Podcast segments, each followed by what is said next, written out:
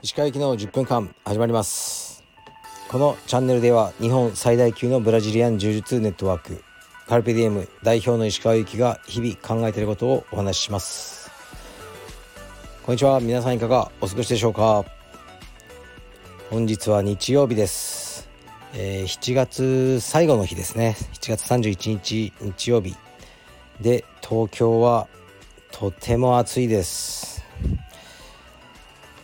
僕は今日は、えー朝クロスフィットのジムでトレーニングをしてその後映画を見てきました。昨日は「キングダム」を見てきました。今日はえーっと「ジュラシック・ワールド」ワールドかな？ジュラシック・パークのあのもう最後のやつですね。第6作目多分全部見てきたと思うんですけどもうかなり頭の中でぐちゃぐちゃになってますね。まあ今まで全部見てきたから見ておこうと思って見ました。うーんまあいつもと同じですね。恐竜が出てきてあの寸出のとこでそれをかわしていくっていうこう安心感がありますね。絶対食われねえだろうとか思いながら見ましたね。その CD CD じゃない CG とかの凄さをあの体感するような映画ですかね。でも CG の凄さにもう慣れちゃってなんだか前みたいにこう恐竜がね普通に歩いてるシーンとか見ても感動しなくなっちゃいましたね。というものを感じてしまいました。ご興味がある方は是非どうぞ。でえーっと昨日の夜は久々にライブやりましたね。多くの方にあの参加していただきコメントで応援やあのご質問などいただきありがとうございました。できたら毎週ね土曜日の夜9時からやろうと思ってます。ではレターに参ります。現在はレターはえっと道場をね僕が今やろうとしててどういう道場が理想の道場ですかっていうのをレターで募集してます、えー何かねご意見とかある方はあのーぜひレターで送ってください。では行きます。えーっといつも楽しく拝聴させていただいております。ダイエットやフィットネスにフォーカスしたクラスを作っていただきたいです。ホットヨガ的な通常より暑い環境などで動き滝のような汗をかきすっきりしたいです。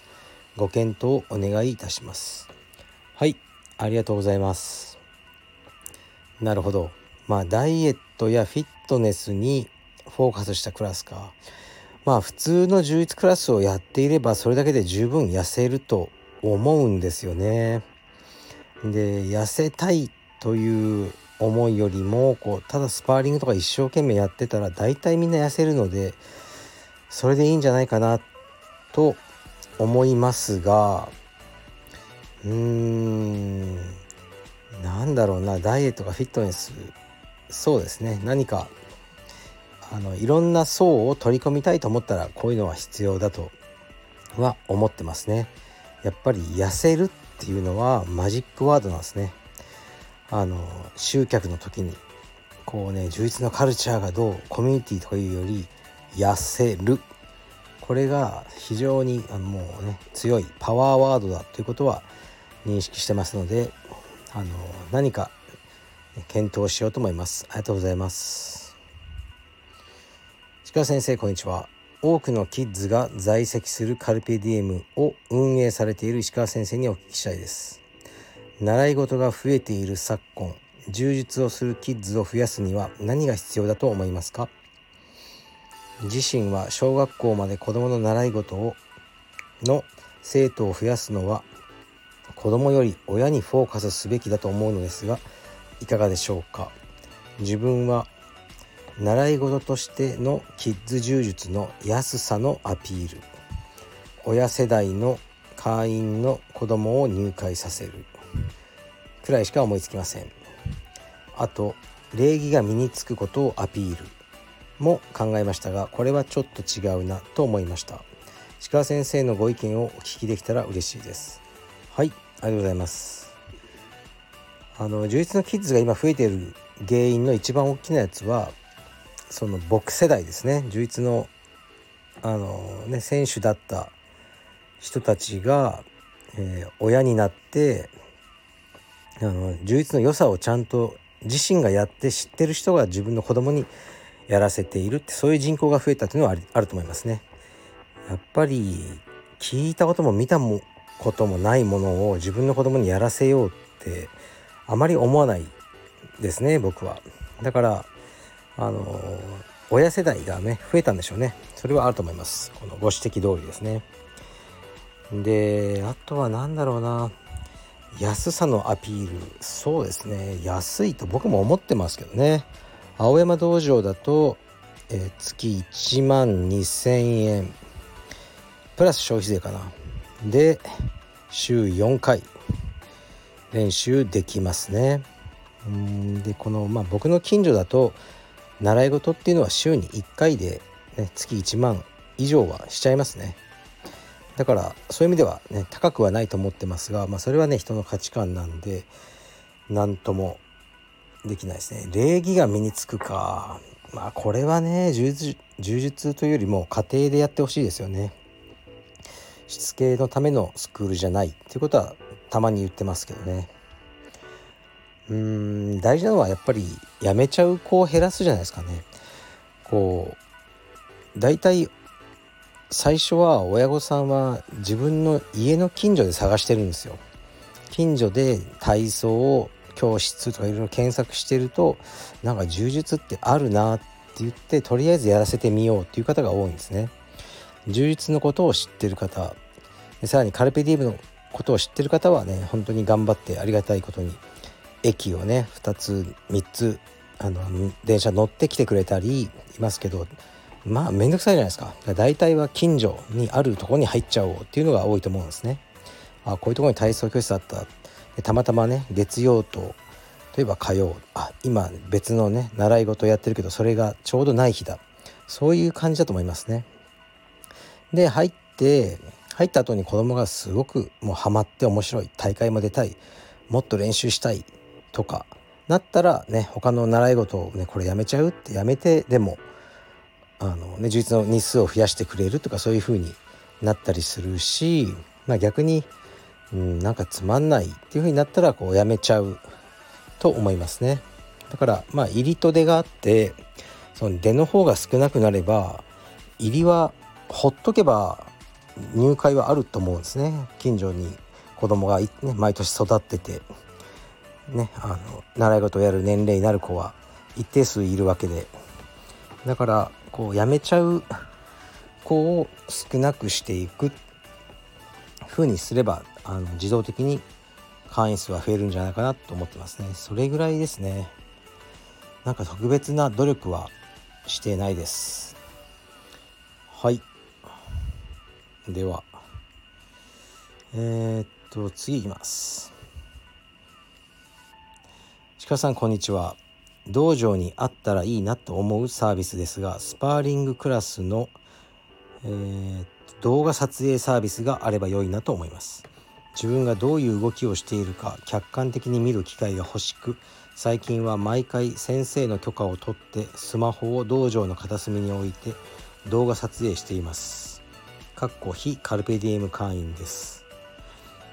いまいちちょうど良い位置がうまくなく取れないことがほとんどなので道場側に常設の撮影サービスがあれば良いなと思いました。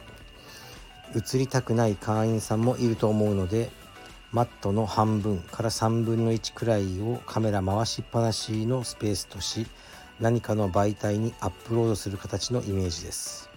アップロード媒体は会員のみが見れるクローズドなものでも良いし一部を一般公開して入会検討の材料あるいはスポンサー獲得の土壌になればいいかと思います。的外れな意見でしたらすみません。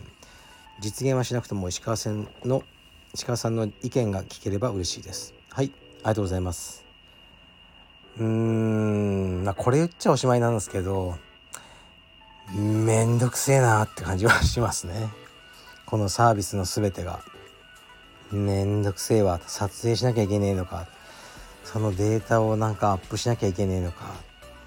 めんどくせえし3日で誰も見なくなるんだろうな。っていう感じはまあしちゃうんですけど、まあ、一番いいのは、えー、カルペディエムのあのそのルールは僕そんな作ってないんですけど青山だと、えー、レッスン中の動画撮影は禁止にしてますね。まあ、これは話が長くなるんでもうあまり踏み込みませんが。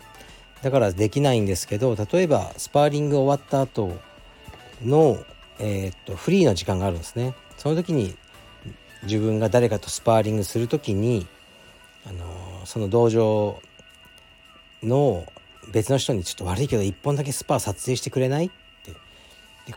逆にこの後ねあのあなたがスパーする時僕それ撮影するからさって言ってちゃんとそのベストアングルで撮影する。それでいいんじゃないですかね。それで全て満たされることではないでしょうか。はい。すいません。そうなんかねそういかんですね。自分でこう募集しておいてレターをいろいろ来るんですけどなんかねいやそんなのもやってらんないでしょうってやっぱほぼ全てに思っちゃうんですね。ダメですね。こんなことでは。でも僕は次に作ろうとしてる道場はもうね何て言うかなあんま頑張りたくないんですねもう頑張らずにこうのんびりやりたいというのがありますね。何言ってんだお前はと思われるかもしれませんけどだからもう家賃が安いところで探してるんですね。家賃が高いともう頑張るしかなかとですよあの生活できないんで。でもう青山家賃ねそれでも100万ぐらいですけどね大変なんです。毎月毎月、100万をその家賃でね払っていくっていうのはだからもうそういうとこでは僕は道場は、まあ、僕自身はやりたくないなもっと安いところで、ね、安くやればえっ、とまあねプライベートレッスンとか入らないだろうしえっ、と何て言うかなまあ会員数もそんなに集まんないかもしれないし会費もそんなに高く上げられないまあ、でも家賃が例えばもう3 4 0万だったらもうね楽なんですよ。